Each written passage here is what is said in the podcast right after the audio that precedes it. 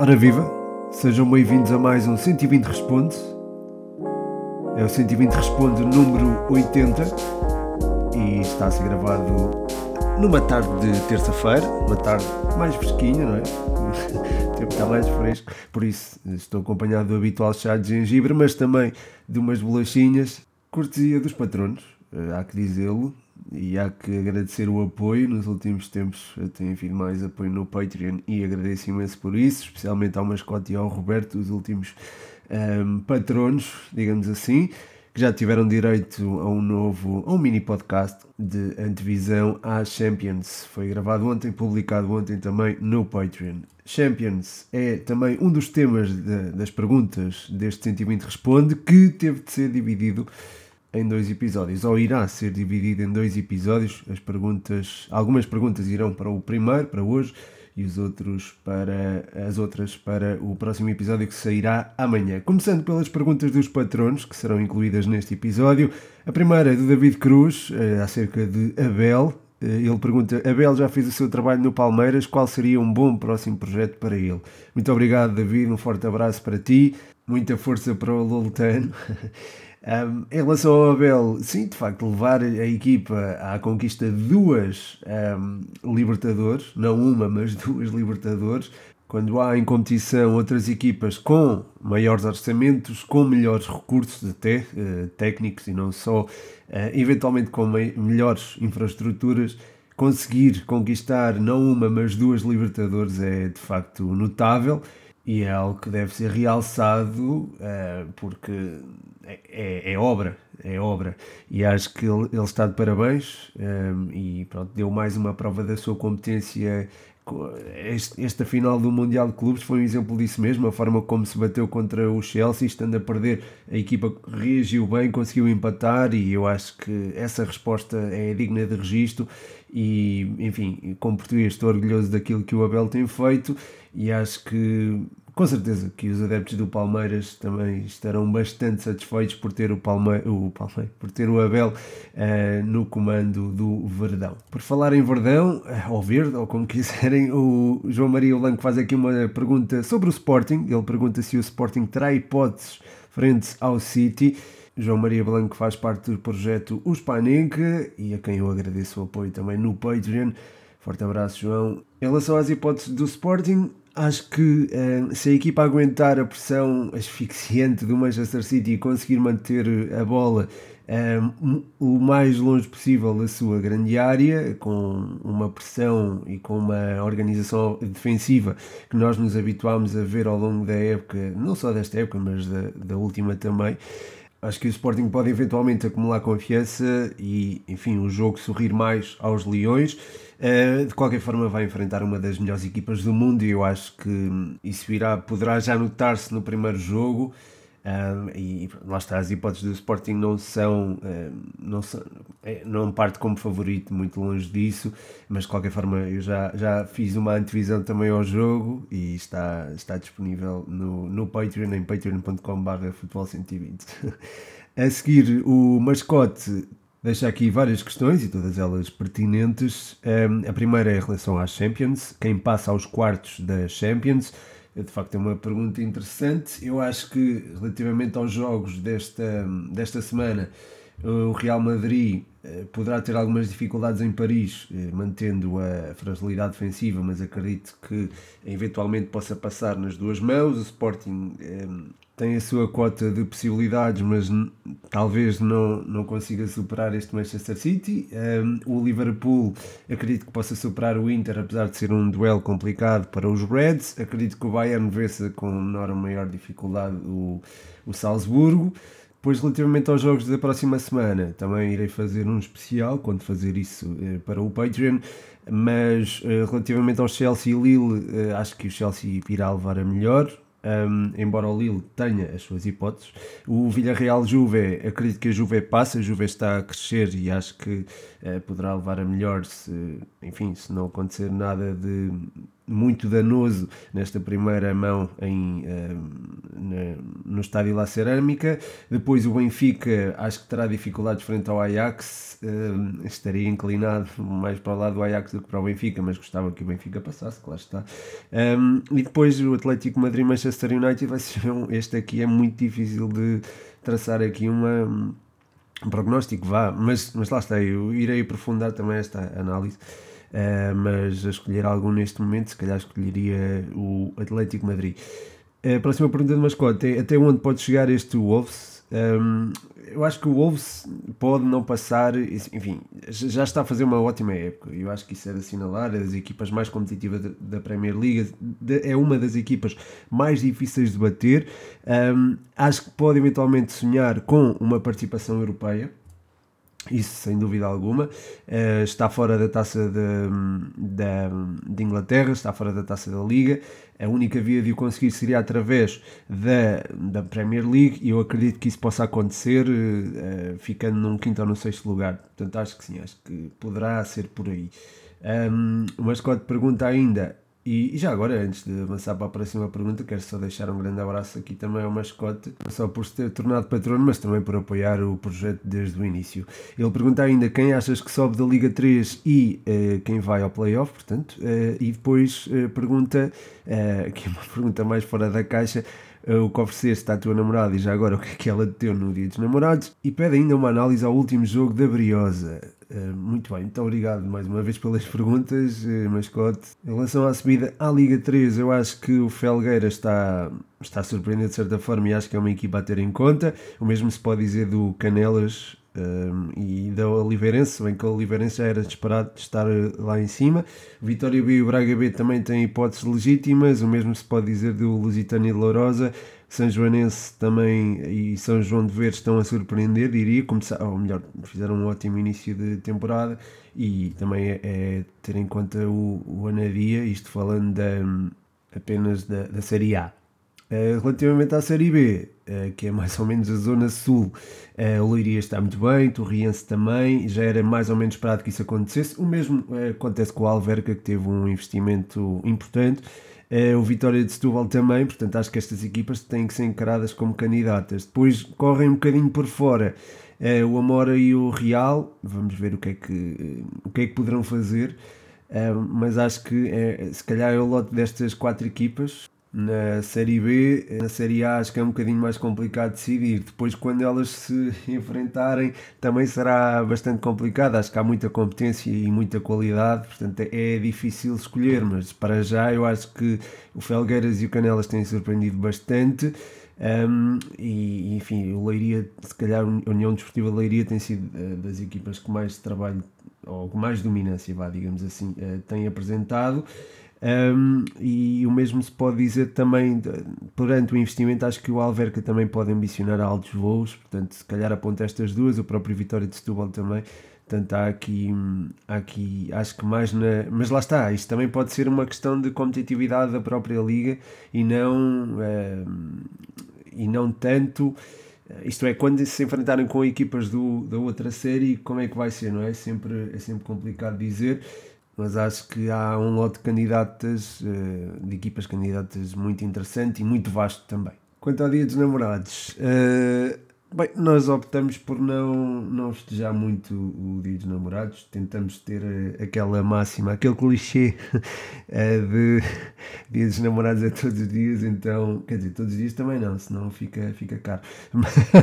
mas, mas, é, mas tentamos ter essa, essa filosofia, vá lá Uh, e tentamos uh, oferecer coisas de forma mais espontânea e não num dia determinado. Até porque, por exemplo, os restaurantes ficam sempre cheios, é, é sempre complicado. Uh, portanto, tentamos fazer as coisas de forma mais espontânea, mas claro que quem valoriza o Dia dos Namorados também tem, obviamente, toda a legitimidade para o fazer e, e, e, e lá está. E eu próprio já, hum, eu próprio, eu e a minha namorada já celebrámos o Dia dos Namorados de forma mais efusiva, digamos assim. Agora, agora não tanto, mas acho que, enfim, eventualmente se calhar isto volta e volta a celebrar dessa forma. Não sei. Eh, mas obrigado pela pergunta de qualquer forma. Voltando aqui à, às perguntas eh, sobre, sobre a bola, um, ehm, sobre a Briosa. O último jogo fui ver, gostei, gostei do que vi. A Académica uh, apresentou uma alma incrível. Foi pena uh, aquela, aquela expulsão do Fatai. Acho que se não fosse essa expulsão, tínhamos ganho aquele jogo. Um, a Académica apresentou-se muito bem, acho que a questão dos três centrais foi bastante importante, mas já lá vou. Um, aliás, até incluo já aqui a pergunta do Rocha, que ele pergunta a pergunta semanal sobre a Briosa, o que achaste dos três centrais e do jogo com o Feirense, portanto posso incluir nesta resposta. Acho que. Um abraço para ti, Rocha, e obrigado. Um, acho que a questão dos três centrais veio dar maior consistência defensiva à equipa, uma maior qualidade na circulação e acho que isso nota-se. Um, a equipa está bem, a equipa está parece mais sólida, mesmo animicamente parece melhor e acho que tem tudo para mantendo esta esta consistência tem tudo para, para se manter e para conseguir bons resultados daqui em diante. Portanto, acho que a, a questão dos três centrais acho que tem sido muito muito útil neste sentido. Acho que o próprio Ricardo Dias está agora a pisar terrenos onde agora, uh, nesta fase da carreira, se sentirá eventualmente mais confortável e se torna o jogo, da, o seu jogo e o jogo coletivo também muito melhor. Portanto, estamos. Um, a Académica acho que tem, tem a ganhar com esta inclusão dos três centrais, com o Dias e com o João Diogo nessa, nessa linha de três. Um, o Canha pergunta também sobre o jogo da Académica, não este, mas o frente ao Estrela. Uh, de facto, foi um jogo, lamento Canha pela, pela derrota do Estrela. Uh, se pudessem ganhar os dois, por mim, ganhavam os dois, mas. Um, lamento, lamento que, que o Estrela tenha perder, mas pronto, queria, preferia que a Académica ganhasse, não é? E fiquei contente com a exibição da equipa. Uh, o Estrela uh, continua a ter algumas dificuldades uh, na, em zonas defensivas, já, já foi aqui abordado, não é? Como tu sabes. Um, e acho que há, há, espaço para melhorar nesse, nesse aspecto. Também senti alguma fadiga da parte do Estrela, Mas continua a existir muita qualidade técnica e acho que um, o Estrela ainda pode ter uma palavra a dizer e pode ser, já é uma das equipas uh, mais surpreendentes ou das que está a surpreender pela positiva uh, nesta, nesta segunda liga e acho que a manter este rumo a equipa vai, vai longe a equipa, não, se calhar a equipa não é o melhor termo, mas o clube, acho que sinto que há um projeto, sinto que há uma, há uma identidade e, e havendo isso e também havendo união dentro do clube, as coisas ficam muito mais fáceis. Portanto, acho que o Estrela é, é de facto uma, um modelo uh, bastante interessante e acho que é, é das equipas que, que, devem ser mais e melhor, melhor seguidas, se calhar, pelos nossos analistas também analistas e dirigentes também, atenção, acho que isso também deve, deve ser mencionado. A seguir, o Cláudio Lopes uh, pergunta, uh, isto já sobre o clássico, quão deprimente foi o espetáculo exibido pelas duas melhores equipas do campeonato, depois queremos vender o futebol português quando apresentamos isto.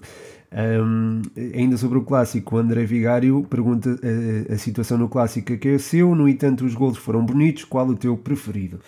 Ora bem, em relação àquele. Enfim, não queria muito falar desse, desse espetáculo, é, mas o que se passou dentro do campo foi, foi bonito e acho que as duas equipas se bateram muito bem. É, o corredor esquerdo do Sporting funcionou em pleno. Mateus Reis e Nuno Santos estiveram numa sintonia fantástica. Espero que estejam assim também frente ao City, era ótimo. Um, e mantendo esta esta qualidade, mantendo a, a forma como o Sarabia se articula muito bem no meio campo e no ataque, um, também a mobilidade do Paulinho, acho que o Sporting tem, enfim, apresenta uma consistência defensiva invejável e acho que isso é, é de realçar, o mesmo se pode dizer da alma do Futebol Clube do Porto, mesmo a perder por dois golos, não, não baixam os braços, contou também com os, o apoio dos adeptos incansáveis, não é? E acho que hum, isso também ajudou a equipa, de, enfim, uma equipa qualquer a perder 2-0 com o Sporting, se calhar baixaria os braços, mesmo que estando a falar de um nível do, do Futebol Clube do Porto, ou no nível de uma equipa grande do, do nosso futebol. E quando digo isto, não estou a falar exclusivamente do Benfica, estou também a falar de outras equipas, como por exemplo um Valência, por exemplo, um, eventualmente um Betis, ou até um Malásio, que o Porto vai enfrentar uh, na Liga Europa. Uma equipa a perder 2-0 contra o Sporting, se calhar tinha muitas dificuldades em erguer-se, como o Futebol Clube do Porto se ergueu, e acho que o corredor central foi fundamental nesse sentido. Fábio Vieira assumiu um papel importantíssimo e acho que é, é de realçar. Este miúdo anda a jogar imenso e, e nós vimos no lance do golo. É, é fantástica a forma como ele, é, entre linhas, lança o Taremi na profundidade e ainda vai buscar a bola para uh, finalizar. E esse gol, se calhar, foi o melhor, mas também, enfim, o do Paulinho também foi bonito, o do Taremi a mesma coisa. Uh, mas lá está, eu aqui estou a falar também da execução. Quer dizer, com o Fábio Vieira não foi só a execução, mas estou a falar mais focado num só jogador. Um, embora no lance do, do Paulinho e do Taremi os cruzamentos sejam fantásticos, mas eu acho que eh, se calhar o, o golo mais bonito eh, pela sua dimensão também coletiva, acho que foi mesmo o segundo gol do Sporting, em que a bola vai de um corredor ao outro, ainda no meio campo do Sporting, variação de flanco constante, apoios bem posicionados eh, e depois termina com um cruzamento da área, eh, da área do flanco esquerdo para o flanco direito e termina com uma assistência primorosa do Sarabia para o Nuno Santos fazer o tal 2-0 e acho que é, é, de realçar, esse momento é de realçar e se calhar foi o gol que, que achei mais, mais bonito, não digo que seja o meu preferido porque lá está, eu preferia que a Académica marcasse uh, mas pronto, uh, ainda sobre o Clássico tenho aqui duas perguntas um, o, o Mendes 19 pergunta se o Sporting tem hipótese de ser campeão após este empate e depois o Rodrigo Nóbrega pergunta se o Sporting foi roubado. Na minha opinião, sim. E a tua? Uh, Rodrigo, eu, pronto, eu, ah, já me fizeste perguntas aqui no podcast e acho que ouves o podcast com alguma regularidade e agradeço imenso por isso e por colocar questões.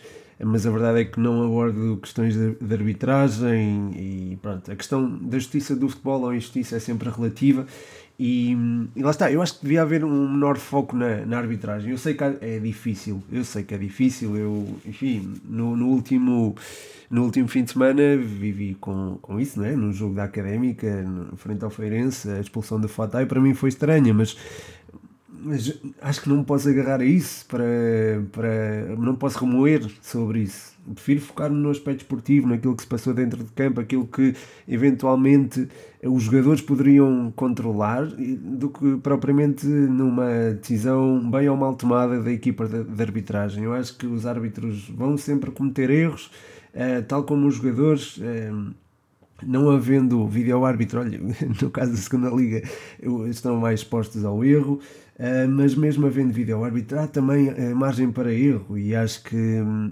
deve ser normalizado esse erro, uh, se bem que não deve ser frequente, não é? Por alguma razão são árbitros e por alguma razão há também uma, tem um dispositivo, digamos assim, tecnológico à sua disposição, os árbitros, para tomar decisões e essas decisões serão cada vez mais certeiras quanto mais jogos houver e quanto mais, enfim, quanto mais experiência houver. Eu acho que o escrutínio e o foco constante sobre a arbitragem acaba por não beneficiar o nosso futebol, nem o nosso, nem o, de, nem o europeu, nem o inglês, nem o, nem o sul-americano. Acho que aquilo que beneficia o, o espetáculo é mesmo o jogo e acho que, enfim, foi pena o tempo útil é, de jogo do clássico mas esse tempo útil, acho eu, foi aproveitado para se disputar uma bela partida, uma partida entre duas das melhores equipas do nosso campeonato um, do ponto de vista estratégico, acho que foi um clássico muito rico. Isto já é, já é um clássico, digamos assim.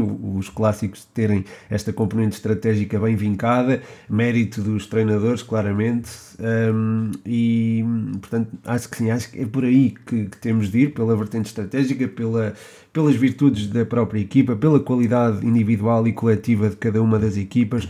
Acho que é isso que beneficia o espetáculo e não tanto aquelas cenas enfim, aquelas cenas lamentáveis que aconteceram após o apito final, isso, enfim, para ver isso eu acho que temos séries, temos telenovelas, temos, temos todo um conjunto de, de ficção, enfim, escrita eh, especificamente para, para nos entreter, não precisamos de espetáculo dentro do, do campo e de dramas e dessa, desse tipo de, de situações. Um, e, e, pronto, uh, não estou a dizer, atenção, não estou a dizer que o Rodrigo está aqui a focar-se demasiado na, nisso, está a focar-se, claro, na arbitragem, uh, mas acho que eu estou a tentar, é, lá está, é tentar chamar a. Não é que eu seja uma voz autoritária nem nada disso, eu estou a tentar apontar para um caminho que acho que a meu ver, é o melhor, é focar-nos no, no jogo jogado, naquilo que se passa dentro de campo. E acho que o futebol tem, tem a ganhar com isso. E no que toca à, relação, à, à arbitragem, acho que ganha-se mais em deixar-se jogar.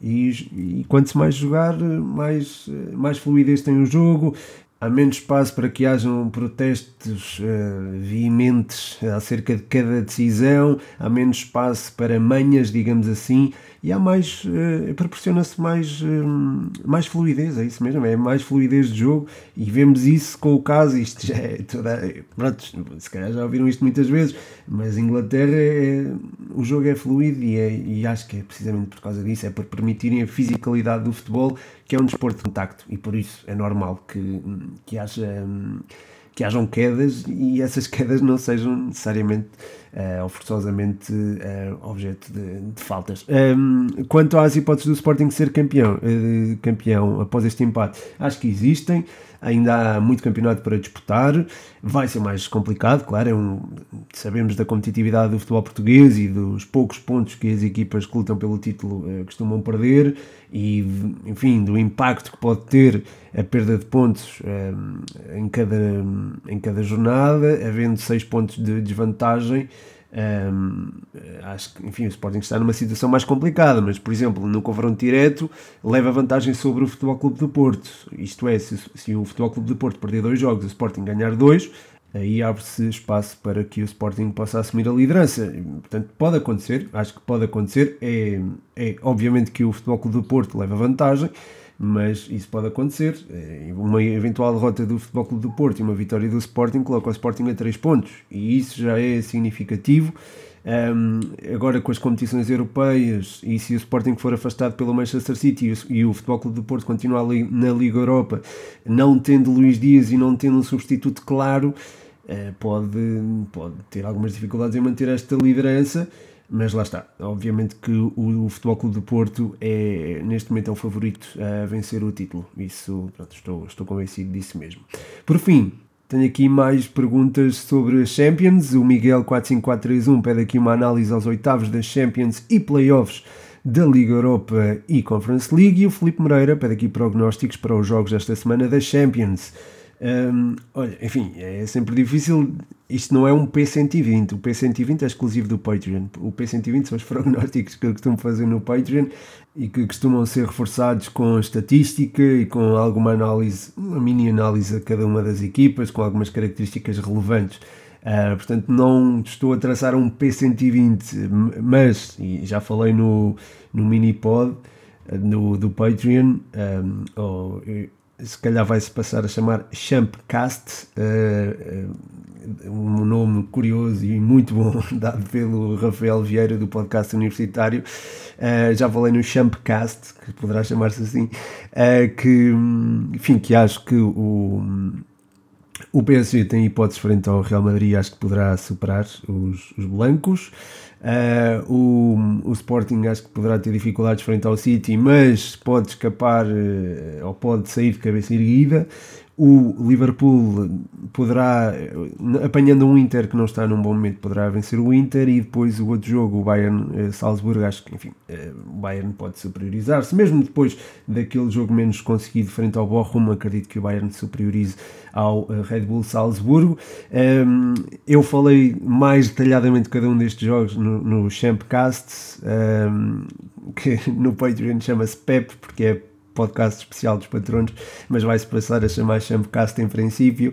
E podem ouvir lá, são 10 minutinhos acerca da, do, dos jogos desta semana das Champions, poderei falar eventualmente de outros temas no futuro, uh, para a semana quando fazer também a antevisão aos jogos um, europeus da Champions dessa semana. Desculpem, dei ali um estalinho, vi aqui na. Peço, peço imensa desculpa.